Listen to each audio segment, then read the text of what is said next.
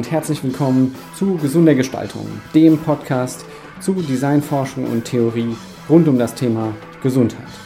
Mein Name ist Jonas Rehn, ich bin Designforscher und trage hier zusammen Theorien, Ansichten, Perspektiven und auch Persönlichkeiten rund um die Themen der Gesundheitsförderung durch alle Arten der Gestaltung.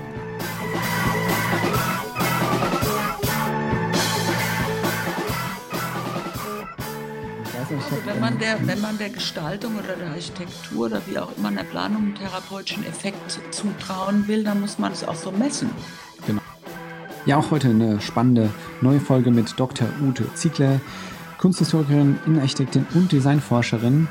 Und wir reden sehr viel über Stress, Stressreduktion durch Gestaltung und vor allem Gestaltung im Kontext der psychiatrischen Versorgung, wie man in so einem Setting Stakeholder einbinden kann, was hier der Nutzen von empirischen Methoden ist, inwiefern Evidence-Based Design da eine Rolle spielt und vor allem, wo sich hier die Gestaltung und die Designforschung auch in Zukunft entwickeln kann und sollte, um weiterhin und immer mehr gesundheitsfördernd wirkt zu sein. Eine sehr vielfältige Unterhaltung, mir hat sehr Spaß gemacht und ich freue mich auf die nächsten Minuten.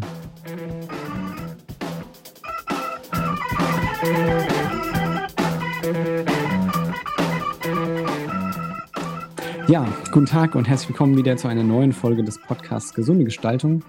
Heute wieder mit einem sehr faszinierenden Gast, nämlich Dr. Ute Ziegler. Sie ist Kunsthistorikerin, Innenarchitektin und Designforscherin. Sie hat ein Magistra Artium an der Freien Universität Berlin erworben und hat später promoviert an der Hochschule der Bildenden Künste in Braunschweig, dort in der Designforschung mit dem Titel Multisensorisches Design als Gesundheitsressource, individualisierbare und stressregulierende Räume. Was es damit auf sich hat, wenn wir in Kürze noch genauer ähm, beleuchten.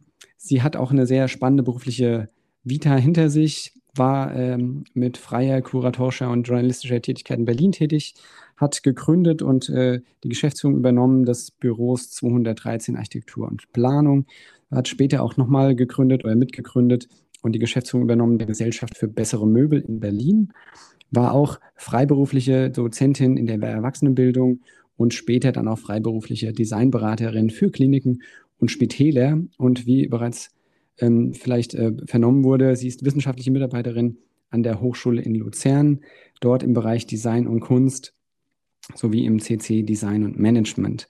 Sie ist auch weitergebildet als geprüfte Planerin für Baubiologie und ebenso weitergebildet zur Trainerin für Biofeedback. Sie beschäftigt sich in ihrem Forschungsschwerpunkt vor allem mit den Themen Healthcare Design, und den unterschiedlichen Bedürfnisermittlungen, Co-Creation, viele andere Themen gehören dazu. Und sie ist auch Mitglied in der Deutschen Gesellschaft für Designtheorie und Forschung sowie Mitglied der Expertengruppe Patientensicherheit ähm, äh, Schweiz. Sie hat eine ganze Reihe an äh, Projekten schon geleitet und arbeitet immer noch an die anderen Projekten und hat auch eine, eine ganze Fülle an spannenden Publikationen zu unterschiedlichen Themen verfasst, auf die wir hier mit Sicherheit auch noch gleich im Einzelnen drauf eingehen würden. Äh, von daher, lange Rede, kurzer Sinn. Herzlich willkommen, Ute. Wir äh, duzen uns ja schon eine äh, ganze Weile. Ich freue mich sehr, dass du heute im Podcast dabei bist. Ja, vielen Dank, Jonas. Ich freue mich auch. Es ist ja immer sehr spannend, ähm, wenn wir uns gemeinsam ähm, unterhalten und auseinandersetzen. Super. Danke ja, für die Einladung. Ja, gerne, gerne. Ich habe wirklich äh, mich auf das Gespräch gefreut, weil wir so viele Themen äh, zumindest vorhaben. Ich hoffe, dass wir so oft alle äh, hier äh, äh, uns damit auseinandersetzen können, ähm, die mich auch also immer mal wieder in der, in der Frage der Designforschung oder der gesundheitsfördernden Gestaltung beschäftigen. Ähm, aber bevor wir da einsteigen, ich hoffe, ich habe das alles wiedergegeben, so richtig zu deinem äh, Lebenslauf. Das waren ja viele spannende auch Stationen. Gibt es was, was du noch ergänzen möchtest? Ja, also ich bin, äh, ich habe tatsächlich bin seit zehn Jahren in der Schweiz ähm, an der Hochschule in Luzern und war erst im Departement Design und Kunst und bin jetzt aber seit vier Jahren am Departement Technik und Architektur im CC, ähm, also im Kompetenzzentrum Innenarchitektur, auch direkt mit dem Schwerpunkt Healthcare Design oder wie man äh, heute auch so schön sagt, Healing Architecture. Mhm, schön, genau. Da bist du ja auch am Institut für Innenarchitektur verankert, genau. wenn ich es richtig verstehe. Genau. Ne? Genau. Spannend. Das ist vielleicht auch gleich mal ein ganz interessanter ähm, Einstieg, äh, der Wechsel von dem Departement Design und Kunst hin zu Technik und Architektur. Hinter den Begriffen vermute ich auch so ein bisschen ein kleiner Paradigmenwechsel. Bin ich da richtig oder? Ja, also ich fand, äh, ich, ähm, ich hatte halt, es hat sich halt so ergeben. Ich habe ja relativ spät äh, dann nochmal angefangen zu promovieren zu dem Thema.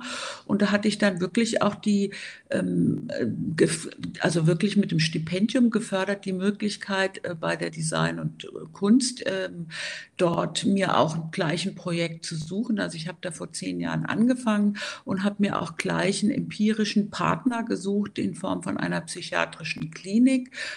Und ähm, aber das CC Design Management, das ging grundsätzlich immer in ähm, eine andere Richtung.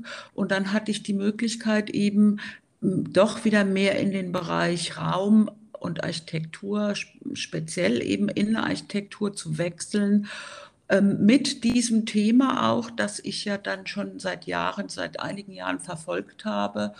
Und mhm. seit ich da bin, ähm, ja, ist das Thema doch ähm, auch nicht nur in der Schweiz, sondern zunehmend auch in Deutschland, also dieses Thema gesunde Räume im Spital, aber auch im Pflegebereich, ähm, enorm gewachsen und ich habe sehr gute Möglichkeiten da. Aber es ist dann doch wieder einfach vom Design in die Architektur, weil es doch, also es gibt immer wieder Unterschiede einfach.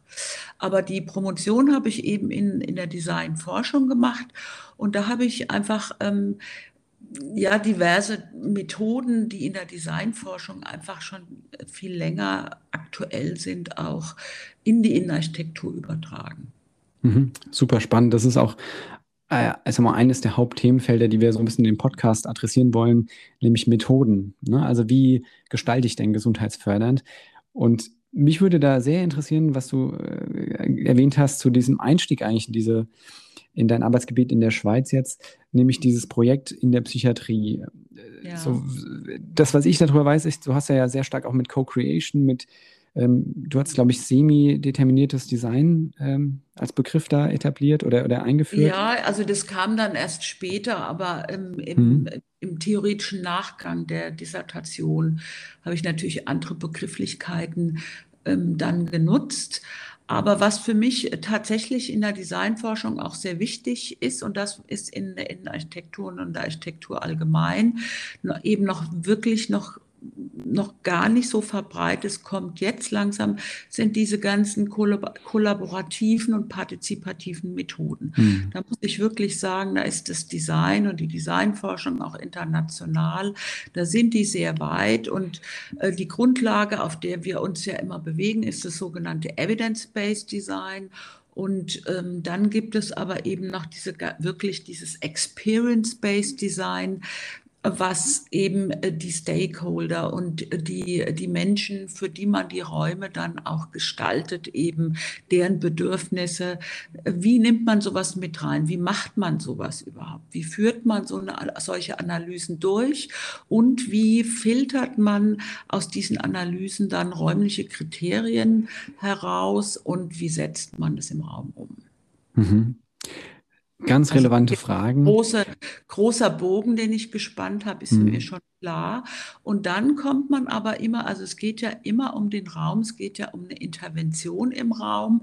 Wie kann ich ein Problem lösen? Also es gibt in Kliniken natürlich ganz viele, viele äh, viel, vielfältige Probleme und ich habe mich eben so ein bisschen auf dieses Thema Stressreduktion ähm, mhm. ähm, spezialisiert und da dann eben ja, das Thema Individualisierung, weil Stress ist ja so ein sehr großer Allgemeinbegriff, aber Stress löst eben oder bestimmte Stressoren lösen nicht bei jedem Menschen die gleichen Antworten aus.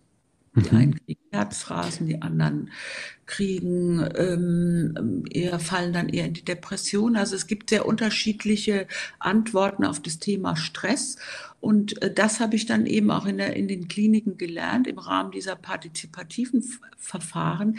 Jeder möchte es auch ein bisschen anders regulieren. Mhm. Sehr schön. Wir haben da schon gleich zwei Keywords sozusagen, die ich, die ich gerne thematisieren würde in, dem, in der Unterhaltung heute. Ich würde jetzt mal mit dem ersten anfangen, nämlich dieser Frage der Partizipation. Wir können es auch Co-Creation vielleicht nennen. Mhm. Ähm, jetzt insbesondere in einem Kontext wie der Psychiatrie oder der psychiatrischen Versorgung, wo wir sehr viele, sehr unterschiedliche Stakeholder haben. Einmal ausgebildetes Personal, wo es ja auch Hierarchien gibt und natürlich auch die äh, Betroffenen im Sinne von, von Patienten, Menschen in psychischen Krisen, die da versorgt werden. Und letzten Endes mit Sicherheit auch die Gruppe der Angehörigen, die ja wahrscheinlich auch Stakeholder in gewisser Weise sind. Wie nimmt man diese Menschen nun mit in einem Designprozess und wie verschafft man wahrscheinlich als, als Gestaltende, Gestaltende ähm, allen Bedürfnissen auch ein Gehör? Das stelle ich mir jetzt gerade in so einem Kontext auch besonders schwierig vor. Mhm. Kannst du da mal so ein bisschen aus deiner Praxis schildern? Ja, also was man natürlich ähm, als, ja, als wissenschaftlich orientierter Mensch macht oder auch als Forscherin ist, dass man zunächst mal natürlich die Literatur sichtet. Was gibt es denn zu dem Thema national und international schon? Was, was, was gibt, gibt, gibt, gibt es da Herangehensweisen, die schon geschildert worden sind? Und dann ähm, trägt man die ja in gewisser Weise auch in den Kontext mit rein. Und dort, also es, das muss ich wirklich sagen, es ist sehr, sehr institutionabhängig und äh, es ist krankheitsbildabhängig und es ist auch, hängt auch ganz stark von, von den Therapieformen ab und von den Stationsleitungen, ähm, wie sowas unterstützt wird. Also mhm. ich bin relativ ähm, unbefangen dann da vor zehn, elf, zehn Jahren etwa ähm, in diese Kliniken gegangen, habe erstmal im klassischen Sinne so eine Begehung gemacht und auch Dinge gemessen, akustische Werte gemessen gemessen, Lichtwerte gemessen. Dann habe ich Beobachtungen durchgeführt und dann hatte ich tatsächlich aber das große Glück, was auch wirklich gut unterstützt worden ist. Ich durfte dann, ich hatte so eine Wunschliste, Ärzte, Ärztinnen, äh, Therapeutinnen, Pflegende, Ergotherapeutinnen, Musiktherapeutinnen, Kunsttherapeutinnen und Patientinnen mhm. ähm, von zwei unterschiedlichen Stationen. Einmal von der Station Psycho, psychische Traumata, also Leute, Menschen mit äh, posttraumatischen Belastungsstörungen, ich glaube, das ist so am besten bekannt, ähm, und Leute von einer Station äh, mit affektiven Störungen, also Angststörungen und Depressionserkrankungen. Äh, ähm, und da bin ich anfangs erstmal relativ gleich äh, dran gegangen, habe die Krankheitsbilder erstmal gar nicht so beachtet. Mir ist aber gleichwohl schon aufgefallen, dass die äh, Stationen anders geführt werden und dass sie auch von den Patienten anders ähm, angenommen werden und dass es unter, da doch sehr große Unterschiede gibt. Das bestätigt sich, jetzt hat sich in den letzten zehn Jahren tatsächlich auch bestätigt.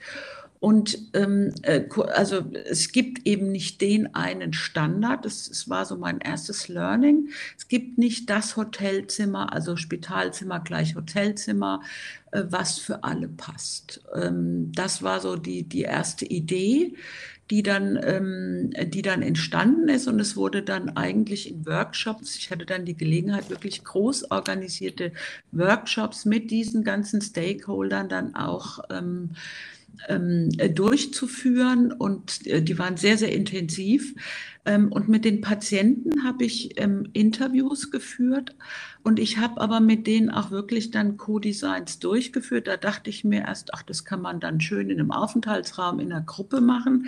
Das hat allerdings gar nicht funktioniert. Also ich habe mir dann wirklich so kleine Tools überlegt, Schuhkartons mit Playmobil-Figuren und verschiedenen Bastelwerkzeugen und habe dann den Patientinnen immer einzelne Kartons in die Hand gegeben mit diesem ganzen Material und gesagt, ähm, gestalte doch mal dein ideales Patientenzimmer, wie es für dich am besten ist, wie du denkst, dass du da ähm, Stress reduzieren kannst. Und das waren tatsächlich sehr, sehr unterschiedliche ähm, Ergebnisse, die ich da ähm, daraus ableiten konnte. Mhm. Und, ähm, und die sind dann natürlich, ähm, ja, die sind dann in die, in die Kriterien, in die Gestaltungskriterien, in die Befunde mit eingeflossen. Mhm. Klingt äh, wirklich, ähm, ich würde fast sagen, idyllisch. Ja, nein, war es wahrscheinlich in der Praxis nicht, ne? Also, nein, es ist natürlich, wenn man mit schwerst traumatisierten Menschen arbeitet, die, also die hm. darf man unter Druck setzen. Man darf auch keinen Zeitpunkt nennen. Man gibt denen so einen Schuhkarton und sagt, mach mal. Und manche machen den in einem Tag und bei manchen dauert es halt zwei Wochen, bis man ein Ergebnis hat. Und mhm. ich hatte dann natürlich auch von den Stationsleitungen her große Unterstützung. Die haben dann immer die Schuhkartons in Empfang genommen, für mich fotografiert, also eine, ich hatte denen gesagt, wie sie mir das dokumentieren sollen und dann wieder zurückgebaut, damit der nächste Patient wieder neu anfangen muss. Mhm. Also es wurde dann immer wieder zurück, also war sehr niederschwellig, es war ganz niedrigschwellig, weil ähm, auch ähm, wenn man dann einen psychiatrischen Patienten auffordert zu sagen, ja, sei doch mal kreativ, mach doch mal mit, das kann auch ganz äh, schwer nach hinten gehen. Also man darf eben keine zu großen Forderungen stellen. Es war wirklich auf einer sehr spielerischen Ebene und es hat sehr gut funktioniert und ich habe so wirklich, also Insights, ähm, generieren können, die ich, glaube ich, in, über ein reines Gespräch nicht hätte ähm, generiert. Also das wäre nicht, nicht möglich gewesen, mhm. weil diese lange Zeit, wenn, wenn, die da gebastelt haben, da kamen schon interessante Sachen dabei raus, die ich, ähm, und äh, da, die habe ich dann auch wirklich in die Prototypen, die dann eins zu eins in die Patientenzimmer implementiert worden sind, habe ich die dann auch mit übernommen. Mhm. Faszinierend. Gab es da Unterschiede zwischen unterschiedlichen, ich sag mal, Krankheitsbildern oder ähm, Symptomen? Ja, also, definitiv. Ja. Also der, ähm, der psychisch traumatisierte, psychisch traumatisierte Patientinnen, äh, die brauchen ähm, ganz unterschiedliche Formen des Rückzugs. Und das ist, das kann, ähm, die können, die müssen entweder wirklich auch so höhlenartige Situationen bauen, die sich, die ganz eng am Körper sind, also mit dem Abstand vielleicht von fünf Zentimetern. Es mhm. geht aber bis hin zu einem Abstand von 1,50 Meter. Und da haben wir sehr viel experimentiert, ähm, natürlich mit Textilien. Und die, manche brauchen transluzente Stoffe, manche brauchen es ganz dicht, manche müssen aber trotzdem noch den Blick äh, im Zimmer haben, weil die haben natürlich, äh, die brauchen Kontrolle. Ähm, also Kontrolle, diese große Kontrollbegriff aus der Umweltwissen, aus der Umweltpsychologie, das ist, ähm, das begreift man dort ähm, in so einem Kontext sehr gut. Kontrolle ist immer unterschiedlich. Das kann sein, ich möchte mhm. mich eine Art Kiste zurückziehen, wo ich gar nichts sehe, oder ich möchte einen Raum in Raum gestalten, den ich ähm, unterschiedlich beleuchten kann, wo ich aber sehe, was passiert im Zimmer und wer kommt rein. Also es sind mhm. sehr, sehr unterschiedliche Lösungen. Wie wir das dann implementiert hatten in Prototypen, dann hat das Zimmer auch immer wieder bei der Evaluation, dann hat das Zimmer, die Zimmer immer wieder anders ausgesehen. Also ganz erstaunlich. Mhm. Ja, und also, ähm, bei den, genau, und bei den Depressionspatienten war das, ähm, das Zimmer war auch ein bisschen anders angelegt. Es war ein Doppelzimmer, ähm, wo man nochmal ganz andere Dinge berücksichtigen muss. Da ging es eher so ein bisschen um Privacy. Wie schaffe ich meinen Privatraum? Wie schaffe ich das, mir ein kleines Territorium zu schaffen? Ähm, wie schaffe ich das, dass ich mich zurückziehen kann, aber doch nicht ganz zurückziehen kann. Da ging es ähm, um ganz andere Dinge und ich würde auf jeden Fall sagen, äh, Gestaltung in der Psychiatrie ähm, ist krankheitsbildabhängig. Ja, mhm. also da dazu komme ich immer mehr. Also eine Akutstation ist anders gestaltet als eine Therapiestation, wo man zwei Monate ist. Ja, ja. Und gibt es jetzt bei deinen, es ist ja gleichzeitig Praxis, in dem du eigentlich Designe ähm, umsetzt und, und in erster Linie wahrscheinlich empirische Forschung, in dem du guckst, was, was passiert dann mit diesen Umsetzungen. Ja. Gibt es verallgemeinerbare Erkenntnisse, ähm, die, die, du quasi fast taxonomisch, wo du sagen kannst, okay, wenn ein Krankheitsbild in der Form sich ausgestaltet oder eine Symptomatik in der Art und Weise hervorherrscht, ähm, wäre so eine Art von Gestaltung oder der Fokus, wie du es jetzt äh, genannt hast, mit Textilien, Namen, Körper oder wie auch immer, empfehlenswert? Kann man das in irgendeiner Form ableiten, um, um quasi als Art Handreichung für, für die psychiatrische Versorgung als solche? Also ich, ich habe da natürlich noch zu wenig Daten. Ich habe jetzt mhm. drei Projekte dazu gemacht und eins läuft auch seit drei Jahren und wird ständig weiter evaluiert über Fragebögen. Ähm, aber ich, also ich kann natürlich, ich habe jetzt, äh, du weißt ja, wie das ist. Wir brauchen ja, um zu sagen, das ist so, ähm, brauchen wir ja doch hm. noch mehr Daten, als ich sie jetzt bisher gesammelt habe. Aber ich würde auf jeden Fall, wenn ich es mal mit dem vorsichtigen Hinweis so ähm, sagen darf, es gibt deutliche Hinweise darauf, dass. So würde ich das auf jeden Fall formulieren. Und ähm, die Leute, mit denen ich zu tun habe, auch die psychiatrische Kliniken bauen oder planen oder vorhaben, eine zu bauen oder zu planen, den ähm, gebe ich auch immer an die Hand. Also Individualisierung im Standard. Das ist so einer meiner Sätze, der sich mhm. herauskristallisiert hat. Weil man kann sich das äh, vorstellen, wenn man ein Haus mit 300 Betten baut, dann kann man nicht jedes Zimmer anders machen. Sondern es gibt einen gewissen Grundstandard. Und dann gibt es aber viele Dinge, die man eben individualisieren kann. Und gerade in der Psychiatrie, da geht es ja um Fenster und Fensteröffnung. Und ähm, darf ich jetzt äh, das Fenster aufmachen? Darf ich das nicht aufmachen? Wie ist das Fenster gesichert? Darf ich mir selber frische Luft zuführen? Weil da steht, da, da gibt es ja immer noch diesen hohen Sicherheitsstandard, äh, weil man immer noch ähm, ja, berücksichtigen, berücksichtigen muss, dass die Menschen entweder suizidal sind oder eben eben im Ausnahmezustand ähm, hm. sind. Und da, da, gibt es natürlich, also ich würde schon, die, ich würde schon sagen, dass es eine bestimmte Form von Standard gibt. Also natürlich, auch wie jedes andere Patientenzimmer auch, muss es eine Form von Wohlbefinden auslösen. Und da gibt es schon Standard. Also Holz ist, Holz und runde Formen sind ähm, eigentlich überall bei jedem Menschen, bei den meisten Menschen würde ich mal sagen. Bestimmte Formen der Farbgebung, die sind, ähm, die kann man als Standard bezeichnen. Aber im Licht ist es jetzt schon wieder, beim Licht ist es jetzt schon wieder anders. Manche mögen eher ein kaltweißes Licht, manche mögen warmweißes Licht, manche mögen es hell, manche mögen es dunkel, manche mögen es. Also das sind Dinge, die man sehr gut äh, steuern kann. Oder auch ähm, Bilder. Mhm. Es gibt Patienten, die wollen gar keine Bilder haben. Es gibt Patienten, die hängen ihr ganzes Zimmer voll.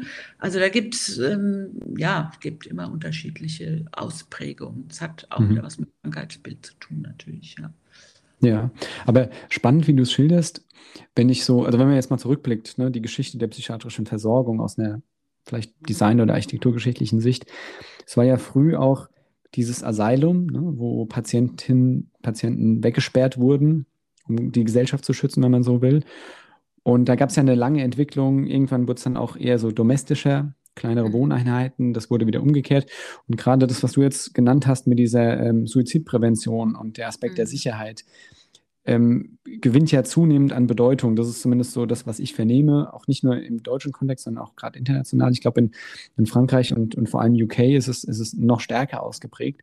Und ein Begriff, der da immer wieder, also zumindest aus einer, aus einer Architektur- und Designforscherischen Sicht ähm, genannt wird, ist so diese, dieser ähm, Konflikt zwischen Sicherheit und dem medizinischen Versorgungsapparat, was natürlich auch in irgendeiner Form eine Maschine ist, und ähm, die Institutionalisierung, die daraus erfolgt, ne? die Fabrik Krankenhaus, in der dann ein Patientenzimmer eben eins von vielen ist.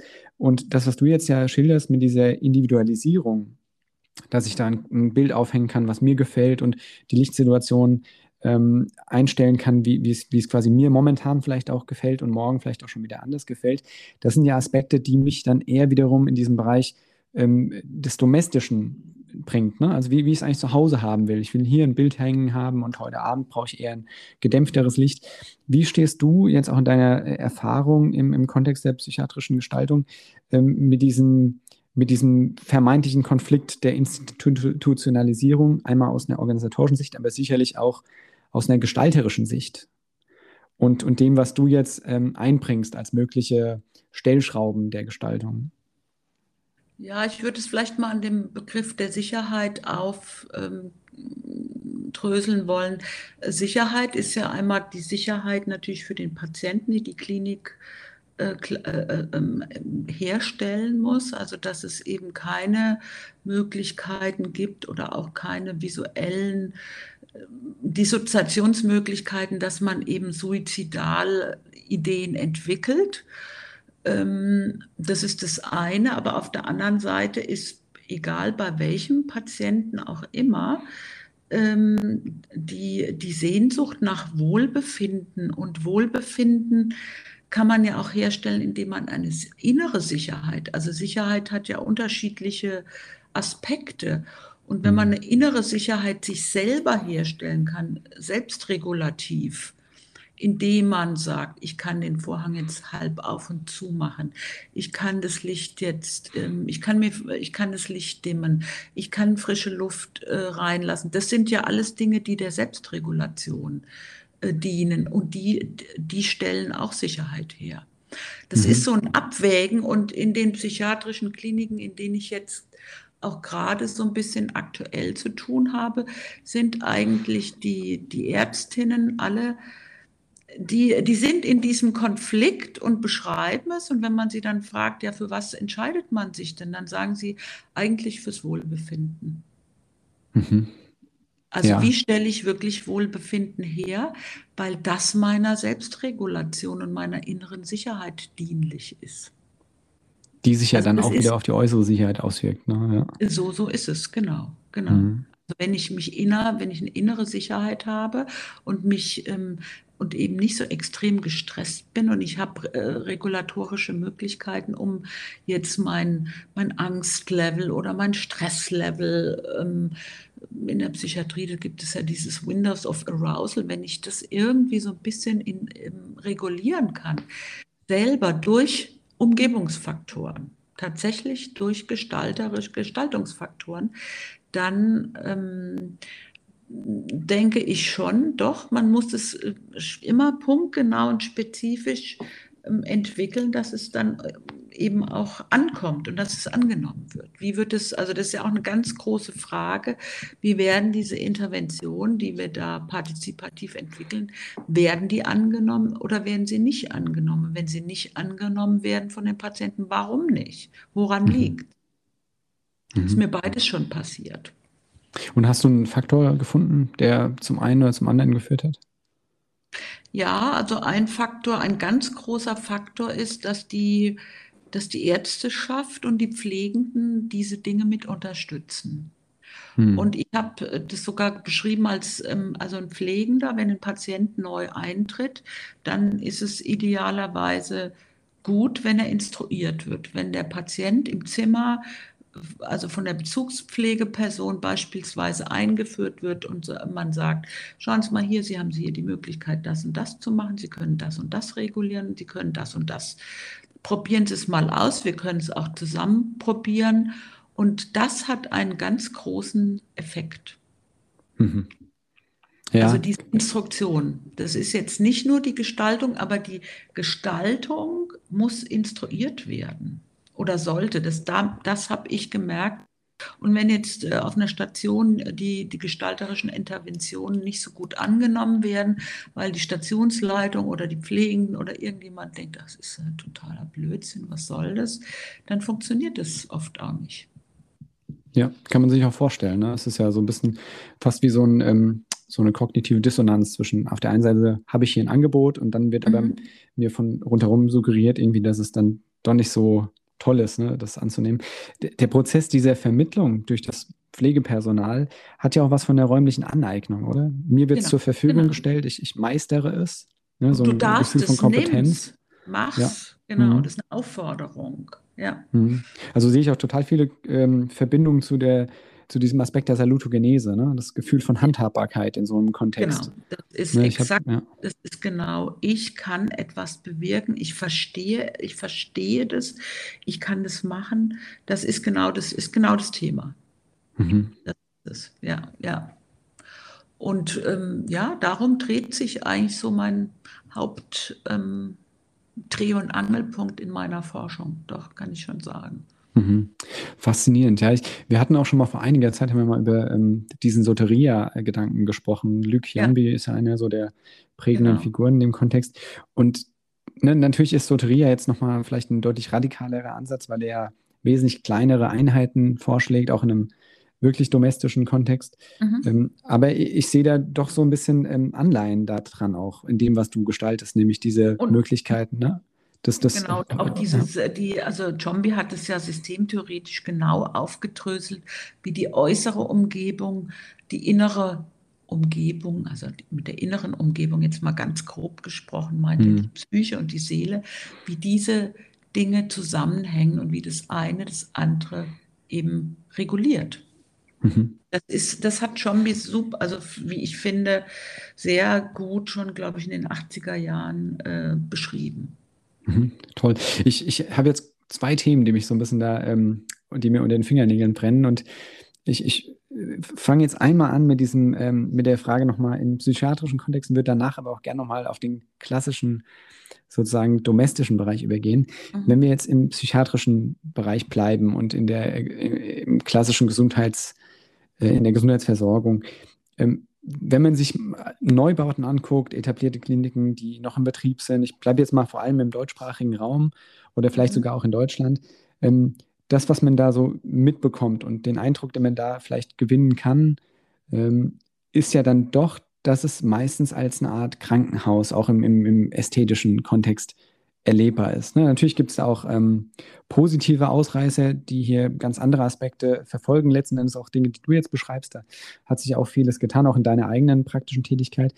Ähm, aber ich, ich würde mal mir, mir, ich würde mal wagen zu behaupten, dass es dennoch eine Vielzahl an, an Einrichtungen gibt, nicht nur psychiatrisch, auch psychosomatische ähm, therapeutische Angebote, die ähm, in diesem klassischen Krankenhaussetting, ähm, diesem institutionalisierten Setting äh, verharren. Was glaubst du, was da der Grund ist und, und wo siehst du vielleicht ein Potenzial in diesem Kontext für die nächsten Jahre, Jahrzehnte, wie sich das verbessern kann? Oder würdest du dem widersprechen und sagen, nee, wir sind da schon auf einer sehr guten, äh, auf einem sehr guten Weg?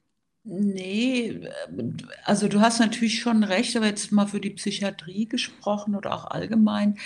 Also in der Schweiz zum Beispiel, da ist ja ein wahnsinniger Klinikbauboom. Da wird seit hm. ähm, sieben oder acht Jahren gebaut und gebaut und gebaut und es wird immer mehr gebaut. Jetzt wird in, in, in, in Zürich wieder die universitären psychiatrischen Klinik mit fast 500 Betten und es scheint so, dass der Bedarf da ist. 500 Betten, also ein Klinikneubau mit 500 Einzelbetten Psychiatrie. Und ähm, das ist schwierig zu organisieren in Villenform oder so, wenn man sich das jetzt mal auf der architektonischen Ebene überlegt. Und da gibt es natürlich auch wirklich schon sehr viele Spezialisten und gute Architekten, die in diesen Gesundheitsbauten tätig sind, du musst 500 Betten, da gehört ja ganz viel, da gehört eine Station dazu, da gehört eine Stationsleitung dazu, da gehören Therapieräume dazu, da gehören Aufenthaltsräume dazu, da gehören Isolierzimmer dazu, also da gehört eine ganze Menge dazu. Und ich, ich, ich könnte es mir jetzt gerade nicht vorstellen, was es halt immer wieder mal gibt, das gibt es, das hat jetzt nichts mit der Psychiatrie zu tun, aber es hat was, äh, diese, diese Mackie Center von, von, mhm. Von, Charles oder von der Frau von Charles Yanks, die von diesen ganzen berühmten Architekten geplant werden. Ich glaube, jeder Weltarchitekt hat schon mal so ein Mackie Center geplant. Das sind ja kleine Einheiten, das sind Frauen, die ähm, nach Brustkrebs dort ähm, sozusagen äh, äh, ja, regenerieren dürfen. Das ist natürlich eine tolle Form. Ähm, und ich würde sowas immer mehr begrüßen, aber ich wüsste jetzt gerade nicht, wie man sowas räumlich dann ähm, und baulich hinkriegen könnte. Ne? Mhm. Also jetzt in so eine, diese Mackie Center sind ja, die sind grün und die haben wirklich alles, was man, oder viele von denen haben alles, was man, wo man denkt, ja, also so kann man ja genesen mhm. was natürlich die klassische Krankenhausmaschine nicht hat. Ja, da wird natürlich auch ganz viel mit Biophilic Design Patterns gespielt und Naturmaterialien und genau und, ähm, ja ja genau. klar. Und das würde ich natürlich, ich würde sagen, wir nehmen lieber die Biophilic, also die Prinzipien des Biophilic Designs und übertragen die in dem Rahmen, in dem es möglich ist, in die in die großen Häuser. Mhm. Weil ich weiß halt jetzt nicht, ich, da kenne ich mich auch ehrlich zu wenig aus in der Gesundheitsökonomie. Aber scheinbar sind diese, also gerade in der Psychiatrie jetzt in den letzten zwei, drei Jahren, die Häuser platzen. Mhm. Die, mhm. die sind überbelegt. Ja, also, und gleichzeitig gibt es ja auch, sagen wir mal, den Kritikpunkt des Drehtüreffekts, ne? also kurze Aufenthalte, die aber dann letzten Endes zu einem späteren Zeitpunkt zum erneuten Aufenthalt führen. Und die Frage der nachhaltigen Gesundheitsförderung, jetzt auch mal in so einem Trajectory gedacht. Ja, das ist diese Vollpauschale, ne, die dann sagt, mhm. ja, also das Krankheitsbild, äh, da hast du, äh, da darfst du höchstens sieben Tage stationär aufgenommen sein und ähm, damit das Kranken von der Krankenkasse so akzeptiert wird. Früher lag der Patient im Krankenhaus, bis er gesund war. Und mhm. heute liegt er nach, der, nach den den Tagen, die die Fallpauschale zulässt. Und wenn der Patient dann noch nicht gesund ist, dann gibt es so zynische Dinge, äh, dass man dann halt nochmal Antibiose geben muss, um zu rechtfertigen das. Mhm. Mhm. Das sind dann unschöne Dinge und ähm, die werden aber ja in der Gesundheitsökonomie auch doch auch hinreichend schon kritisiert und diskutiert. Ja, ja. ja. Was ich mich nur frage, ist jetzt gerade auch, was du jetzt schilderst, also diese, das sind ja auch zum Teil kleine Interventionen. Ne? Ich kann jetzt, wir hatten es ja schon gesagt, Lichteinstellungen ändern, ähm, äh, Bilder aufhängen. Wir wissen auch aus dem ne, schon angesprochenen Bereich des Biophilic Designs, dass Naturmaterialien äh, und dergleichen deutlichen positiven Effekt haben, mhm. gerade auf die subjektive Stresswahrnehmung. Da gibt es ja auch in der, gerade, ne, du hast ja auch den, das, äh, diesen Schlüsselbegriff Evidence-Based Design angesprochen, da gibt es ja eine ganze Fülle an gestalterischen Maßnahmen, die ja tatsächlich, ich will fast sagen, als oder Komplementärtherapeutikum wirken können. Ähm, siehst du da in, in, sagen wir mal, im eine, eine Lücke, so ein Gap zwischen der verfügbaren Literatur und Erkenntnisse auf der einen Seite und der Umsetzung in der Praxis auf der anderen Seite? Definitiv. Das war natürlich auch suggestiv gefragt.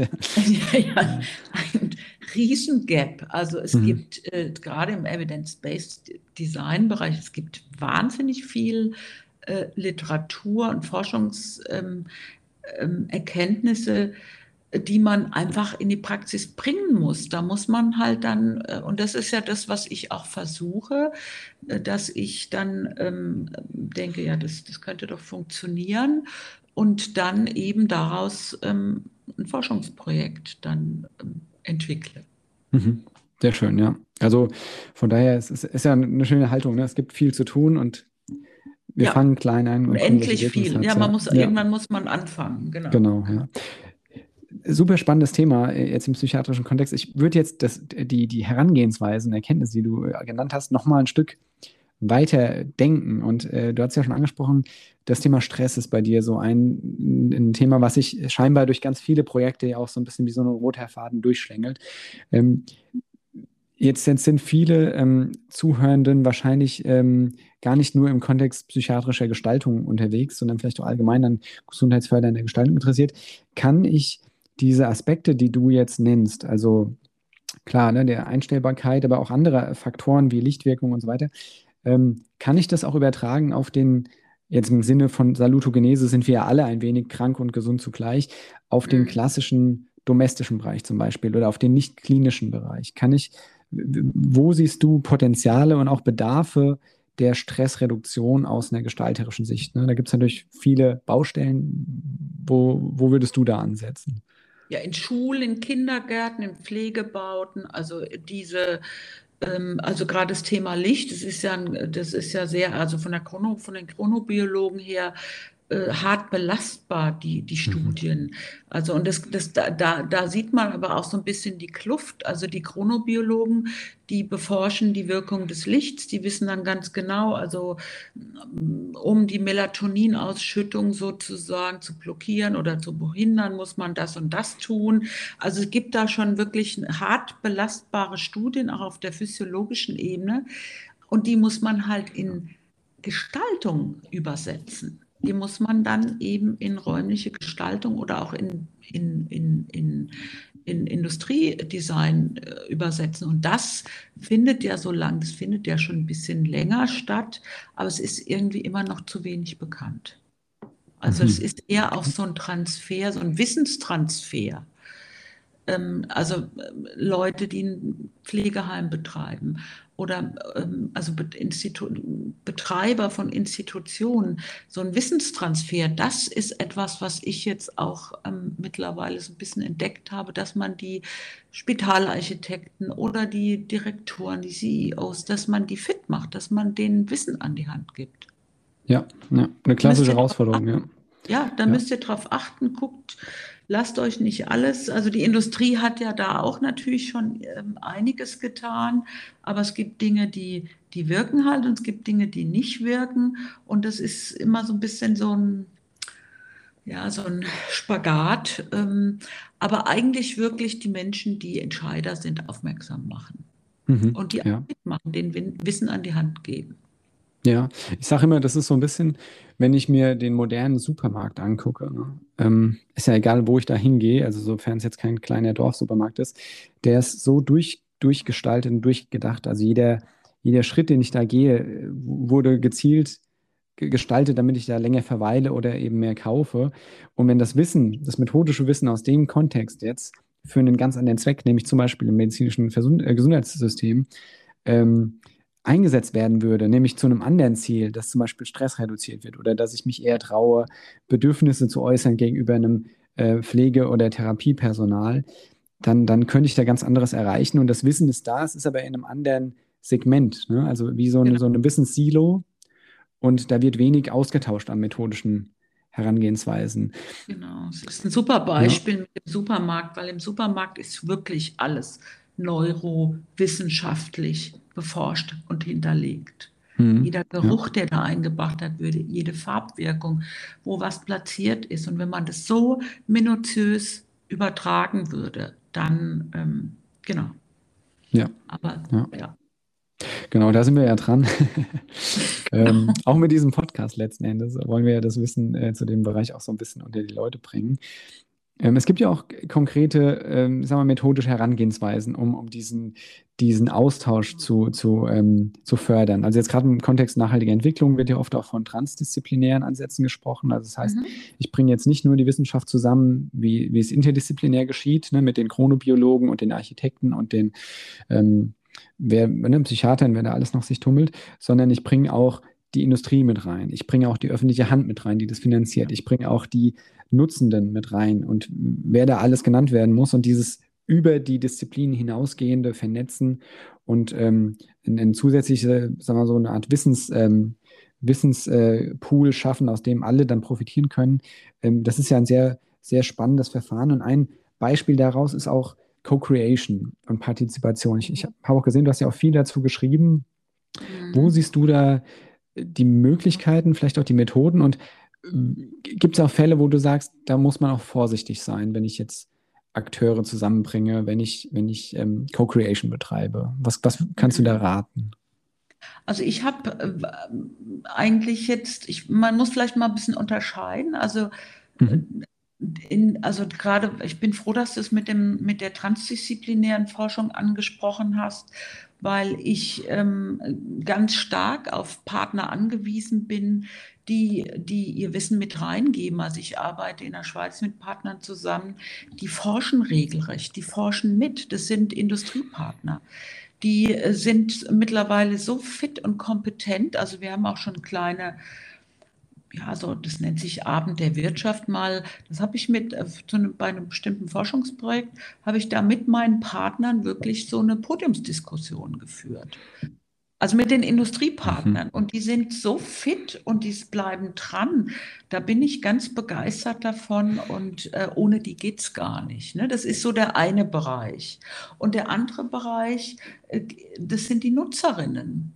Und das kann natürlich, wenn, das kann natürlich, da muss man schon sehr vorsichtig sein also ich habe ja auch schon auf Intensivstationen geforscht und da muss man also auch mit Leuten, die da eine Beatmungsmaske tragen, äh, wenn man mit denen spricht, da kann man die natürlich jetzt nicht mit einem 20-seitigen Fragebogen zuballern, sondern da fragt mhm. man zwei, drei Sachen, ähm, je nachdem, wie es denen geht und wenn sie bereit sind, mit einem zu reden oder auch ja diese ganze das ganze Thema vulnerable Gruppen ähm, das ist, ähm, da muss man schon immer sehr genau hingucken und auch ähm, ja, sehr, sehr vorsichtig sich überlegen, wie kann ich denn mit diesen Menschen, ähm, mit diesen Gruppen dann auch wirklich so interagieren, dass da auch was rauskommt, was meiner Analyse zuträglich ist. Vielleicht, um es an so einem Beispiel mal noch aufzumachen, ich habe jetzt ein Projekt ähm, in einem Pflegeheim und da sind weitgehend also Demente und über 80-Jährige, die Hör-, Seh- und Höreinschränkungen haben. Und ähm, mit denen dann sozusagen Co-Creation zu betreiben, da brauche ich auch, also da hole ich mir auch Hilfe von Menschen, die ähm, im Demenzbereich ähm, fit sind und sich ja seit Jahren damit beschäftigen und dann auch natürlich von Geriatern und äh, also da, da bin ich jetzt auch erst am Anfang äh, des Thema vulnerable Gruppen und ähm, Nutzer, Nutzerinnenbedürfnisse zu ermitteln und zu analysieren. Ähm, ganz neues Thema, weil das war immer klar, das wurde immer vom Gestalter oder vom Architekten gemacht. Der hat es antizipiert und hat gesagt, hm. die wollen das und das. Und das ist natürlich mitnichten so. Ja, ja auch ein ganz heißes Eisen, das äh, steht auch auf meiner Frageliste im Endeffekt, nämlich dieser Punkt. Ähm, und, und da haben wir, ich erinnere mich auch, da haben wir einige ähm, spannende Unterhaltungen zugeführt, nämlich diese Diskrepanz zwischen der Außensicht von mir als Gestaltendem, sei es jetzt Designer, Architekt oder wer auch immer, der mhm. ja mit, mhm. mit seiner jetzt in meinem Fall ähm, individuellen situativen Gefühlslage und Erfahrung da jetzt drauf guckt und versucht, so ne, ähm, empathisch äh, wie nur möglich sich da rein zu versetzen. Und dem gegenüber natürlich dieser fundamentale Unterschied der Person, die das tatsächlich erlebt. Genau. Und ich, ich hatte das mal im Kontext mit einer anderen Forschenden auch ähm, diskutiert, die, die immer sagt, ähm, wenn sie, sie, sie, sie liebt Nutella-Brot ne? oder, oder äh, mhm. Süßigkeiten und könnte das jeden Tag essen. Aber wenn sie krank ist, wenn sie erkältet ist, dann braucht sie Chicken Soup. Und okay. zwar, weil sich dann die Physiologie bei ihr auch komplett ändert. Also das, was sie will, das, was sie dann braucht. Also wirklich ja. auch auf so einer ganz individuellen ähm, Ebene verändert sich spürbar, also physiologisch. Und, und genau. ihr Blick auf die Welt, in dem Fall ihr Blick aufs Essen, verändert sich, dass sie eben nicht mehr äh, diese Süßigkeit essen will. Und man kann sich das nur vorstellen in dem Moment, wo man so ist. Und ähm, das finde ich, das ist natürlich jetzt eine ganz banale Geschichte mit dem Essen, aber man kann das natürlich wunderbar auf andere Kontexte ähm, erweitern, nämlich was macht mir Angst? Ne? Macht mir dieses Bild, dieses abstrakte Gemälde, wenn ich da halt drauf gucke, macht mir das Angst? Im Moment nicht. Aber wenn ich in der Ausnahmesituation bin, vielleicht in der psychischen Krise, vielleicht in anderen Kontexten, dann kann das durchaus eine fundamentale Ängste in mir hervorrufen. Und da finde ich sehr spannend, auch wenn ich mir deine Arbeit anschaue, dass du ja vor allem auch diese eine ganz große Wertschätzung der Empirie gegenüber hast. Ne? Also diese knallharten Fakten, die ja durchaus auch anstrengend sind, ne? wo ich ins Feld gehen muss, wo ich auch es mit Unschärfen zu tun habe, mhm. aber dafür aus der ersten Hand Informationen gewinne. Ähm, und ich spüre so ein bisschen, wenn ich mir auch gerade jetzt in Deutschland ähm, die Praxis anschauen, auch leider auch ein bisschen den, den akademischen Kontext, dass dieser Teil der Empirie und der, sagen wir mal, wissenschaftlich fundierten Betrachtung von Bedürfnissen meiner Nutzenden, egal in welchem Kontext, aber natürlich vor allem im gesundheitlichen Kontext, dass der noch nicht den Stellenwert hat, zumindest in meinen Augen, wie er ihn haben sollte. Wie, wie würdest du dazu stehen? Ja, also ich sehe das auch ganz klar, so wie du. Der, der, dieser, diese Bedürfnisthema, das wächst langsam. Das ist in den letzten zwei, drei Jahren schon ziemlich gewachsen. Aber in der Architektur und in der Innenarchitektur war das bis vor kurzem gar kein Thema. Aber jetzt, wo man es angeht, geht man es äh, ganz gut an, finde ich. Also es ist ja auch ganz schwierig, das ist ja das Thema der Phase Null auch, wie mhm. ermittle ich die Bedürfnisse.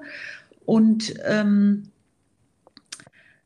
im, dieses, was man in der Designforschung macht, da bin ich aber auch wirklich sehr, sehr kritisch, dieses Antizipieren ich, äh, im, im, Design Thinking. Ich bin jetzt mal kurz empathisch und bin dann jetzt mal psychisch krank oder ich bin dann mal alt oder ich bin dann mal dieses oder jenes. Das funktioniert nur sehr bedingt. Also ich äh, mhm. kriege immer mittlerweile, stellen sich bei mir die Nackenhaare auf, wenn die, die, die Designer sagen, ja, dann bin ich halt empathisch, weil diese Erkenntnisse, wenn man in eine Klinik geht, es ist mühsam und es ist anstrengend, aber die, die, die kriegt man, man kann sich nicht psychisch krank ähm, in die, in, in, die, in, die, in die Schuhe eines psychisch Kranken oder auch überhaupt, es muss noch nicht mal psychisch krank sein, wenn man geschwächt ist und eine schlimme Krankheit hatte und die überstanden hat oder gerade überstehen will, da schwingt ja bei jedem Menschen das eigene Vorerleben noch mit rein und das bei mhm. jedem anderen. Manche kommen gut damit klar, manche kommen weniger gut damit klar, manche haben das erlebt, manche, also da kommen so viele Faktoren äh, dazu und deswegen also antizipieren und Empathie und bla bla bla ist ganz wichtig irgendwo, aber ich glaube, es geht in der Empirie darum zu gucken, so. Und dann kann man ja auch wenn man es wissenschaftlich dann analysiert, sagen, für den Kontext mit den und den Patienten kann ich das so sagen. Mhm. Vielleicht kann ich es auch generalisieren irgendwann mal. Aber ich kann mhm. mittlerweile schon Dinge auch generalisieren. Und dann sagen natürlich die meisten, oh, ist aber zeitaufwendig und hm, hm, hm. ja, das ist es. Aber es lohnt sich. Ja, finde ich auf jeden Fall, weil es gibt immer wieder neue Insights, die man sonst ähm, überhaupt nicht hätte. Mhm. Und das ist ja letzten Endes sogar ökonomisch sinnvoll. Ne? Also es gibt ja auch, ich glaube, das ist schon ein paar Jahre alt vom Center for Health Design, diese Publikation The Business Case for Evidence-Based Design. Absolut. Und da wird ja auch geschildert, ne? je, je mhm. adäquater ich gestalte, nämlich nicht aus einem Bauchgefühl heraus, sondern weil ich die Faktenlage irgendwo versuche abzudecken, eben indem ich Studien zur Rate ziehe oder eben selbst auch empirisch forsche, desto besser wird mein Ergebnis und das zum Beispiel, desto weniger, desto kürzer sind Krankenhausaufenthalte, desto effektiver ist mein therapeutischer Erfolg und so weiter. Also es ist ja nicht nur eine Liebelei äh, der gestaltenden Zunft, ähm, ne, was, was Besseres oder Schöneres zu entwickeln, sondern es ist ja auch handfest ähm, sinnvoller für das Gesundheitssystem oder für den Zweck, dem es dienen soll. Ja, auf jeden Fall. Ja. Mich würde jetzt nochmal eine Sache interessieren. Ähm, eine Frage, zu der ich selbst noch nicht so eine richtige Antwort gefunden habe. Ähm, natürlich vermute, so eine Antwort zu haben, aber wir reden ja jetzt, wenn wir über Empirie reden, ähm, da gibt es ja einen Boost an Methoden, die müssen wir auch nicht im Einzelnen ähm, äh, äh, auseinandernehmen. Aber klar, ne, wir haben qualitative Empirie, wir haben quantitative Empirie. Du hast selbst auch schon von Begehungen äh, vorhin gesprochen, wo du Lichtwerte ermittelst und äh, ähm, äh, Schallwerte ermittelst. Ähm, jeder kann sich vorstellen, welche Arten von Interviews man vielleicht führen kann mit Leitfaden und Fragebögen und Checklisten und mhm. Beobachtungen. Ähm, die Versuchung ist ja oft nahe, ähm, zu sagen, naja, so ein Interview, ähm, das kriege ich schon hin, ich habe das ja am Fernsehen gesehen. Ähm, und, oder auch, ich, ich, ich bilde mich da mal kurz weiter. Und was ich mich da manchmal frage, ist, also es gibt ja verschiedene Möglichkeiten, das jetzt zu betrachten. Aber wenn wir jetzt sagen, okay, wir brauchen mehr Empirie, wir brauchen mehr Evidenz im Entwurfsprozess und dafür würde ich mhm. ganz klar ähm, argumentieren. Und mhm. Gestaltende, ähm, sowohl in der Architektur, in der Architektur, sicherlich auch im Design, sollten äh, die Kompetenzen dazu erwerben. Also vor allem spreche ich mhm. da natürlich jetzt im akademischen Kontext, wenn sie ausgebildet werden oder weitergebildet werden. Würdest du sagen, wenn wir jetzt von Empirie reden, wie du es jetzt auch äh, betrieben hast, und du hast dich ja selbst auch enorm weitergebildet, allein, ähm, ne, wir hatten ja schon gesagt, Baubiologie, Biofeedback und so weiter. Mhm. Meinst du, dass es die Rolle der Gestaltenden ist, in dem äh, Sinne, jetzt so ein Interview zu führen, so eine teilnehmende Beobachtung durchzuführen? Oder würdest du sagen, es ist die Aufgabe der Gestaltenden, hier die Expertise von extern koordinieren und verstehen zu können? Beides. Oder beides. Ja. Beides. Weil du kannst natürlich, sagen wir mal, wenn du jetzt ähm, Designer bist oder auch ähm, Architekt bist, also wir versuchen das schon zu vermitteln auch, wenn du jetzt, ähm, dass du, dass du zumindest so ein, ja, so ein, so eine To-Do-List der, der äh, Bedürfnisermittlung also das funktioniert eigentlich auch. Wir haben ähm, an der Hochschule in Luzern, das nennt sich bedürfnisorientierte äh, Bachelor Plus. Das sind dann Leute, die sind so im vierten, sechsten Semester, das weiß ich gar nicht genau, ähm, unterschiedlich sind Architekten, Innenarchitekten, ähm, Gebäudetechniker, ähm, Bauingenieure. Und de mit denen üben wir, ähm, Interviews zu machen. Also da gibt es immer ein reales Objekt, ein Kloster oder irgendwas. Äh, und dann stellen die ähm, den zukünftigen Nutzerinnen oder den ähm, stellen die Fragen, machen Begehungen, gucken sich das an. Das kann man eigentlich innerhalb von zwei Tagen vermitteln, den Stoff, und die führen es in der Regel auch gut durch. Mhm. Also ich denke schon, dass man es machen kann. Nichtsdestotrotz ist es gut, einen Blick in die Literatur zu werfen und da wird es dann teilweise schon schwierig. Jetzt, wenn ich mir nur so chronobiologische Literatur angucke oder akustische Literatur oder äh, Lichtliteratur, da wird es dann sehr physikalisch oder chemisch. Ähm, also ich lese auch nicht jede Stunde, äh, Studie von äh, A bis Z durch, sondern gucke mir halt äh, die Zusammenfassung an oder die Einleitung und dann entscheide ich mal, ist es jetzt gut, wenn ich da näher reingucke. Also mhm. es ist ein bisschen so ein Wabonspiel. Ähm, ich mache natürlich auch beides, aber ich glaube, es ist beides auch wichtig. Das ist ja auch ein Teil dieses Evidence-Based Design, dass Architekten fit gemacht werden, Studien auch mal lesen zu können, wenn sie eine neue Bauaufgabe haben. Genau, ja. Also, also Literaturstudium bedingt, aber ich weiß auch, dass es alles der arme Architekt oder der arme Planer oder die arme Planerin man kann denen jetzt auch nicht so viel zumuten, weil es eh schon komplex genug ist, die Aufgabe. Aber wenn man im Gesundheitsbereich tätig ist oder auch in, im Schulbereich, also Bildungsbauten, dann würde ich schon, auch gerade wenn es größere äh, Bauten sind, würde ich das auf jeden Fall empfehlen. Und mhm. äh, ja. Es ist ja auch eine Verantwortung, die damit kommt. Also gerade wenn ich jetzt von Schulbauten oder Gesundheitsbauten mhm. spreche, zum einen bleiben die ja mal eine ganze Weile da stehen und sie beeinflussen ja auch sehr, sehr viele Leute, also sehr viel, jetzt im Schulischen sogar sehr viele Generationen. Ähm, da ist ja der Effekt dann letzten Endes auch die, der Aufwand, den ich am Anfang habe, der rechtfertigt wahrscheinlich auch, äh, oder das Ergebnis rechtfertigt vielleicht diesen äh, Aufwand. Ich fand das ganz spannend, was du gesagt hast, ähm, mit der Vermittlung dieser Kompetenzen, ne, dass das durchaus auch in einer kurzen Zeit möglich ist, vielleicht vor allem so die, das Fundamentale. Und ähm, ich habe das bei mir selbst gemerkt, ähm, ich habe das im, im, Kontext vom, vom Soziologiestudium, ähm, was ich ja nur so einen kurzen Zeit lang äh, gemacht habe, äh, ge gemerkt, gerade im, im, im Bereich der Interviewtechnik, dass ich mhm. mir nie Gedanken darum gemacht habe ähm, oder nie so intensiv Gedanken darum gemacht habe, äh, um diese Feinheiten. Ne? Also gerade jetzt was so eine klassische, ich habe jetzt zehn Fragen, ich will jetzt mal äh, da ermitteln, was jetzt der, der Kunde oder die Kundin ähm, oder Stakeholder ähm, dazu denken und jetzt für einen Entwurf, meinen Entwurf dazu informieren.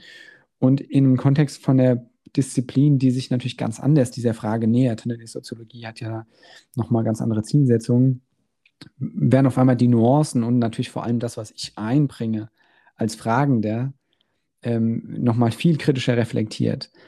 Und da habe ich so ein bisschen das Gefühl, allein diese Sensibilität dafür, hm. Also zu verstehen, okay, ich bin immer auch beeinflussend im Kontext meiner Beobachtungen. Ja, und ähm, da zu verstehen, was, was bedeutet eigentlich Wissenschaft ja, und die Gütekriterien von wissenschaftlicher Tätigkeit. Sich das auch immer bewusst zu machen, ähm, auch wenn ich äh, klassisch praktisch nur tätig sein will, dass wenn ich Bedürfnisse äh, äh quasi mich auf, auf die Bedürfnisse beziehen will, dann auch verstehen zu müssen, was ich jetzt, welche Bedürfnisse ich hier jetzt gerade ermittle. Also sind es die Bedürfnisse, die ich hier jetzt reinbringe oder die, die ich tatsächlich aus dem Feld entnehme. Und gerade dann kann es sinnvoll sein, zumindest würde ich das jetzt auch in dem, was du jetzt so sagst, ähm, mich bestätigt fühlen, dass Gestaltende, ähm, sei es jetzt für ein Gebäude oder eben auch für einen Innenraum oder wo auch immer, zumindest verstehen, dass das ein Thema ist.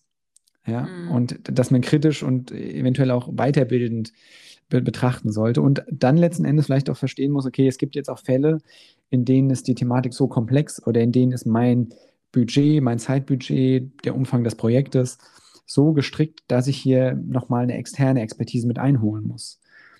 Und dieses, dieses Gespür hierfür ne, und, und auch die Kenntnis, okay, das sind auch Stellschrauben, an denen ich hier drehen sollte, das, das halte ich ist schon wertvoll zu vermitteln in, in, in der Ausbildung, in allen Settings, einschließlich natürlich der, der Befähigung, ähm, Literatur entsprechend einzuordnen, so wie du es jetzt auch geschildert hast. Genau, also bei uns lernen die dann auch kurze Fragebögen zu entwickeln und da machen wir natürlich auch vorher so einen Input, wie, wie entwickelt man sowas und guckt sich die dann an und wir üben das auch im Vorfeld, bevor es dann ins Feld geht. Und ähm, das ist natürlich klar, da schleichen sich immer mal wieder so, äh, also zum einen, du hast recht, du, ein Interviewer beeinflusst immer das fällt. Das ist einfach mhm. so. Es muss, dessen muss man sich äh, gewiss sein und auch gewahr sein und es ist auch normal. Ähm, aber man kann schon die Fragen, äh, die, die müssen wirklich, dass sie nicht beeinflussend gestellt werden. Also das muss man, die Fragen können sehr einfach und sehr, sehr klar sein. Diese sind wirklich Nuancen manchmal, ob es jetzt eine Beeinflussung ist und man die Leute irgendwo hinschieben will, auch in der Mimik, in der Betonung. Ähm, da muss man wirklich sensibel sein, das stimmt. Oder mhm. ihnen dann so heimlich zunicken. Ähm, genau. Ja, das habe ich alles schon gesehen. Also ja, ja, ähm, das ist auch ganz normal, weil man vielleicht eine Idee hat und man möchte die Leute dann in die Richtung schieben. Das äh, ist äh, ganz menschlich und ganz normal. Und deswegen, ich nehme oft auch noch, wenn ich irgendwo was ähm, mit sogenannten objektiven Daten messen kann, dann messe ich das oder lasse es messen. Mhm. Also ich kombiniere jetzt mittlerweile wenn ich dann sage, ich mache eine datenbasierte Gestaltung, dann kombiniere ich das, soweit es geht. Und dann vergleiche ja. ich es auch. Ja. In dem Fall ist mehr tatsächlich auch mehr häufig. Ja, ja. also es können auch nur bestimmte kleine, also Klänge oder wie auch immer, akustische Werte, Nachhall, wie auch immer. Es können, und dann vergleiche ich dann einfach den subjektiv geschilderten Eindruck mit den gemessenen Daten. Hm. Dann gibt es ja immer weiter Wege, wie man damit umgeht. Aber man beeinflusst natürlich immer ein Feld mit der Anwesenheit von jemand anderem. Das ist ja. so. Ja. Jetzt haben wir so ein bisschen über die Empirie gesprochen und natürlich eng verwandt damit ist ähm, das von dir schon oft erwähnte Evidence-Based Design, was ja meiner Wahrnehmung nach gerade im deutschsprachigen Raum sehr, sehr langsam erst an Bedeutung gewinnt, wenn man überlegt, wie viele Jahre oder mittlerweile auch Jahrzehnte es schon im internationalen Diskurs angekommen ist. Und wahrscheinlich da sogar noch mehr in der Architektur als jetzt in, im klassischen Design oder Industriedesign sogar. Ähm, wenn du jetzt, sagen wir mal, nach den Prinzipien des Evidence-Based Designs arbeitest, heißt also ne, klassische Literaturrecherche, du guckst dir Studien an dazu, und, und wenn jetzt Menschen zuhören, die sagen, ja, das, das, das habe ich schon öfters mal gehört und ich finde es auch spannend und möchte da starten ähm, oder das stärker in meine Praxis einbinden. Mhm. Was ja oft so ein bisschen im Raum steht, ist ja auch dieses ähm, Diktat. Also natürlich, es ist so nicht gemeint. Ne? Wir wissen auch, ähm, in den entsprechenden Definitionen wird auch immer wieder hingewiesen, äh, dass es auch die individuelle praktische Erfahrung bedarf und die Fähigkeit, das auszulegen, was ich hier an Studien vor mir finde. Und doch wird ja, steht ja oft im Raum dieses, ne, da nehme ich mir jetzt eine Studie und die diktiert mir hier mein Design und, und äh, schränkt mich ein. Wie ist deine Wahrnehmung dazu und wie würdest du Menschen ähm, begegnen, die so eine Sorge haben, also die klassisch sehr kreativ bis jetzt gearbeitet haben und, und hier auf einmal merken, dass sie hier sich eher eingeschränkt ähm, wiederfinden und Angst haben, so ein bisschen vielleicht auch das, mit dem sie bis jetzt immer sehr erfolgreich waren ähm, dass das ein bisschen äh, zu kurz kommt. Ja, das sind in der Regel sind es äh, tatsächlich die Architekten und die Architektinnen, die ähm, ähm, denen ich dann begegne, die dann sagen, ja, wir machen auch Forschung und äh, wir, wir beobachten das auch. Und also die äh, schon versuchen, das hatten wir ja vorher schon mal angesprochen, und ähm, dann in der Regel, wenn man mit Architektinnen zusammentrifft, dann ähm, kann, hat man ja noch die Möglichkeit, nochmal einen Input zu geben. Und dann bereite ich mich da auch wirklich äh, ziemlich genau vor, um, um dann auch äh, darstellen zu können, was es bringt, den Mehrwert von diesen von, von dieser Empirie, aber auch von dem Literaturstudium. Und das ist äh, oft mal ein bisschen krampfig, aber die Jüngeren das hat oft auch was mit dem Alter zu tun, ist jetzt kein Altersbashing.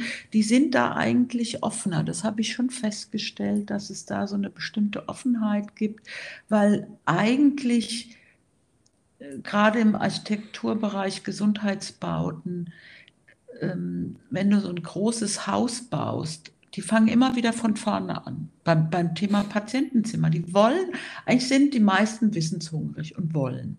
Mhm. Das ist so meine Erfahrung. Es gibt auch welche, das sind die Superexperten, die, ähm, äh, die, die wollen das nicht. Ähm, und da behalte ich mir das dann auch vor zu sagen, naja, das matcht dann nicht und da muss man ja, man muss ja nicht unbedingt zusammenarbeiten. Mhm. Aber ich versuche die Leute schon zu überzeugen und die meisten sind eigentlich auch überzeugt schon davon. Oder mhm. viele. Okay. Dann nochmal so ein Blick in die Zukunft. Ähm, wir haben ja jetzt so ein bisschen den Status quo ermittelt und wo wir so herkommen in diesem Bereich der Gestaltung. Mhm. Wo siehst du, sagen wir mal, die Zukunft der Designforschung, der gesundheitsfördernden Gestaltung? Ähm, was sind so die Baustellen, die wir angehen sollten? Und ähm, wo siehst du, wo hast du Bedenken wo, und wo, wo hast du Hoffnung? Kannst du das irgendwie so, kann man das mit, einem, mit einer ja, Aussage zusammenfassen? So bisschen, also ich, äh, ich, ich habe absolute Hoffnung, dass das Thema, ähm, vor zehn Jahren war das ja noch so, hm, also da hatte ich mal eine Begehung in einem deutschen, in einer deutschen Klinik. Da hat dann der, der Chefarzt bei seiner Sekretärin oben angerufen und gesagt, ja, da kommt jetzt gleich die Frau Ziegler, die ist Feng Shui-Künstlerin. So, also das ist, glaube ich, jetzt überwunden und man kann mittlerweile wirklich vermitteln. Wir machen hier nicht Hokuspokus Fidipus oder äh, sind auch wenig esoterisch, ähm, sondern wir machen datenbasierte Gestaltung. Und da stehen wir für den deutschsprachigen Raum am Anfang noch. Aber es gibt das und das aus den Staaten. Und ähm, wie gesagt, also ich habe sowohl bei den Architektinnen als auch bei den äh, Institutionen erlebe ich es schon so, also gerade bei Ärzten oder Ärztinnen ist es so, dass sie das Thema Evidence-Based Design, das finden die gar nicht schlecht, weil äh, das sie ja an die evidenzbasierte Medizin erinnert. Hm. Also da ja. ist es so eine rhetorische Klinke, die man dann so hat wie so eine Brücke, die sich da baut. Und äh, ah, die machen nicht nur so aus dem Bauch raus, sondern da ist mehr dahinter. Und das sind so Themen, die, die, die spüre ich, dass sie da, dass es, dass es äh, dass, dass es da eine Resonanz gibt. Und ähm, ich hoffe natürlich, dass sich das dann auch weiter jetzt so ausbaut. Und man merkt es auch an, an deutschsprachigen Büchern. Und in der Schweiz gibt es ja jetzt auch, also da gibt es ähm, uns in Luzern und gibt es in Bern eine Forschungsgruppe, die gründen jetzt dieses Swiss Center of Healthcare Design. Also da sind schon viele Bestrebungen jetzt da und ich, ich habe eigentlich, ein, ich bin jetzt ganz zuversichtlich und positiv, dass, ähm, dass wir da, ähm, aber es gibt natürlich jede, jede Menge zu tun, ne? aber mhm. dass wir da auf guten Weg sind mit dem, was ja. wir so Schön, schön so optimistisch zu hören. Ich, ich würde dem auch absolut äh, beipflichten. Also ich merke auch bei Projekten oder generell auch bei Besprechungen mit, mit medizinisch äh, gebildeten ähm, Akteuren, dass, dass dieser Zugang zu, zu einer studiengestützten Arbeitsweise, das ist natürlich deren Sprache eher. Ne? Also mhm. das ist belastbar, das kann ich da, da ist es nicht eine, eine, eine reine ähm, Interpretationssache, sondern da habe ich ein, ein, Stück weit zumindest auch Fakten, auf die ich mich be beziehen kann und was mir so ein bisschen so ein Geländer verschafft. Genau. Und da merke ich, dass das äh, viele auch erleichtert, ne? weil da sehe ich ja einen großen Mehrwert auch in der Evidence-Based, ähm, im Evidence-Based Design. Auf der einen Seite gibt es ja diese Befürchtung der Einschränkung, die ich ein Stück weit auch ver verstehen kann, auch wenn ich sie, äh, wenn ich auch äh, weiß, dass das im Konzept gar nicht so angelegt ist. Aber was ich viel mehr da drin sehe, ist die, die sicherheitsstiftende Wirkung davon. Ne? Also jetzt habe ich vier Entwürfe, die sind alle gut und die finden auch meine Kunden alle toll. Aber zu dem Entwurf ist die empirische oder die Evidenz, die mir vorliegt, ne, die Studienlage einfach die stärkere. Ne? Oder ich habe drei Varianten und jetzt gehe ich nochmal rein und merke, die scoret einfach am besten. Ja. Und diese Form der Sicherheit, die über so eine intuitive, emotionale Geschichte hinaus eben auch ähm, belastbar und dann dadurch auch argumentierbar ist. Das ist, glaube ich, was, was wir gerade im Kontext jetzt wie medizinisches System, aber auch Schulbauten und so benötigen, um hier nicht zu schwimmen. Und ich weiß ja, noch, ich also hab, wenn man ähm, der, wenn man der Gestaltung oder der Architektur oder wie auch immer in der Planung einen therapeutischen Effekt zutrauen will, dann muss man es auch so messen. Genau. Ja. Da kann man nicht sagen, nee, das, ich finde es aber so besser oder ich finde es so schöner, ne? sondern es ist messbar. Ja. Also wenn man das will, wenn man sagt, wir wollen, dass Architektur oder, oder Gestaltung oder Design einen therapeutischen Effekt hat, dann muss man sich mit dem auseinandersetzen. Wenn man das nicht will, dann muss man, kann man es ja anders machen. Das ist ja auch in Ordnung. Ja, das ist eigentlich ein schönes Statement. Das finde ich, äh, könnte die Überschrift äh, zu unserer Folge werden.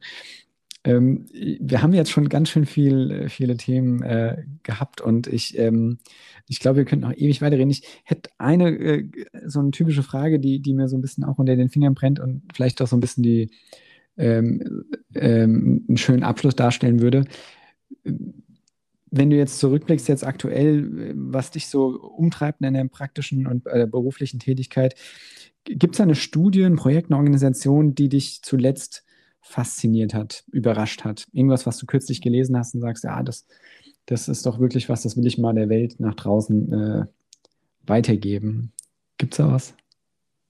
Ja, ich bin ja immer, also mal, du hast ja eingangs meinen mein, äh, Titel meiner Doktorarbeit ähm, äh, erwähnt, multisensorisches Design und ich bin gerade bei der multimodalen Wahrnehmung. Also wie ähm, du siehst etwas, was durch einen akustischen Effekt eben verstärkt oder minimiert werden kann.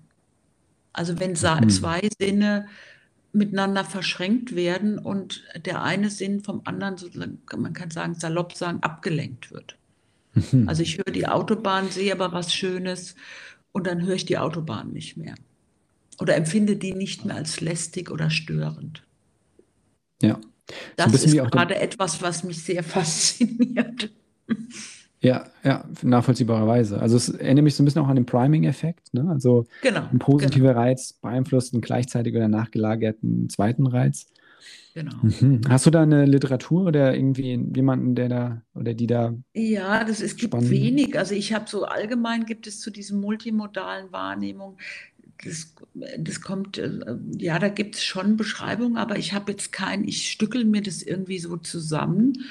Und ähm, aber ich habe wirklich keine große, kein großes die Studie oder das Buch oder Nee, habe ich leider nicht. Also ich mhm. habe jetzt viel mit dem Bereich Psychoakustik gemacht, weil wir bei uns an der Schule einen Psychoakustiker haben.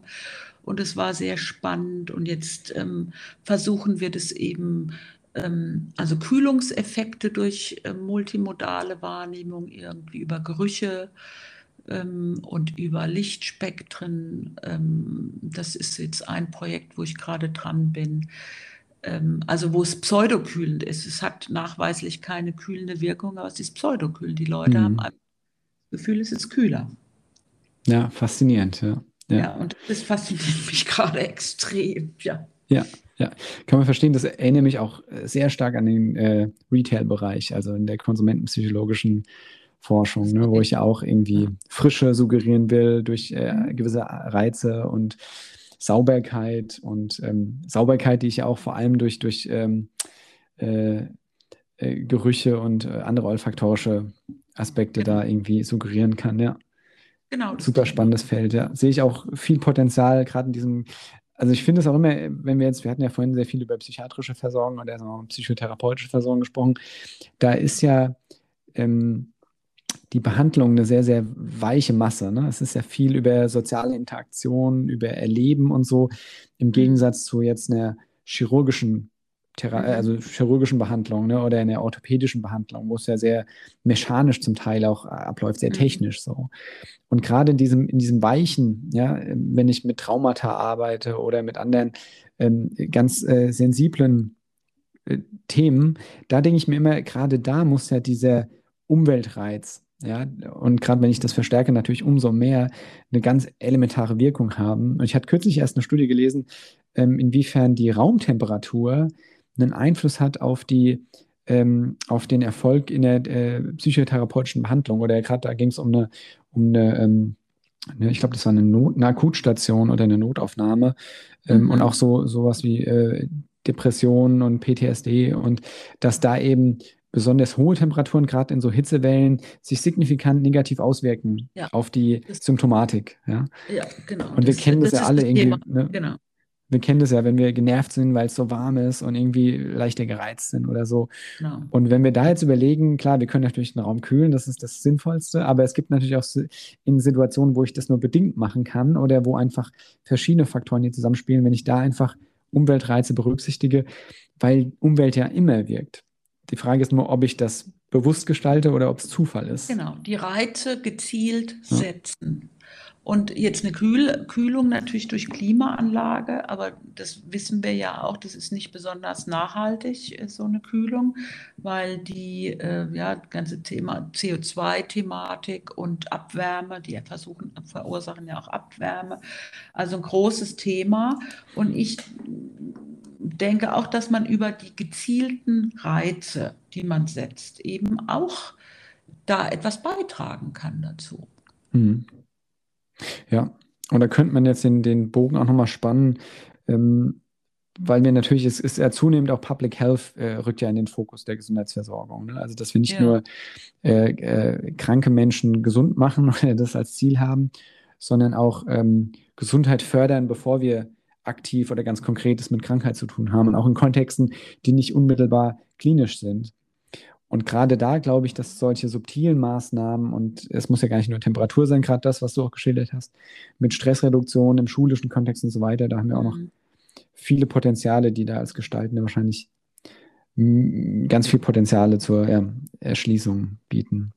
Genau, das muss man halt, die muss man, diese Sachen muss man halt rausziehen aus der Wissenschaft und in die Praxis bringen. Ja, genau. Und eine Möglichkeit dafür ist dieser Podcast. Davon bin ja. ich überzeugt. Und deswegen freue ich mich auch so, dass wir ähm, so eine super spannende Unterhaltung hatten. Ähm, wir haben tatsächlich, ich glaube, so alle Kernthemen, die ich mir hier auf meinen Zettel geschrieben habe, die ich gern mit dir so ein bisschen ansprechen wollte, haben wir mal ange, angesprochen, äh, zumindest ein Stück weit, ähm, auch wenn wir da jetzt noch weit, weit in die Tiefe gehen könnten und ähm, sicherlich auch noch viele andere äh, Felder äh, ansprechen könnten. Vielleicht irgendwann mal in der, in der zweiten Folge dazu. Ja, gerne, es super. Hat, gerne. Ja, es hat, hat, mir auf jeden Fall viel Spaß gemacht.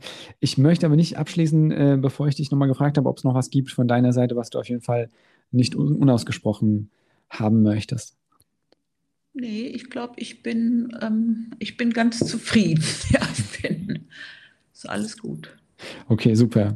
Dann Ute, vielen Dank für den äh, spannenden Austausch. Ähm, wir werden wie immer äh, in den Shownotes äh, einige der Studien, die wir hier erwähnt haben und Ansätze nochmal verlinken. Ähm, kann gerne nachgelesen werden und es hat mich sehr gefreut, dich heute hier zu haben. Dankeschön. Ja, vielen Dank auch. Mich hat es auch gefreut. Bis bald. Tschüss. Bis bald, Jonas. Tschüss. Tschüss.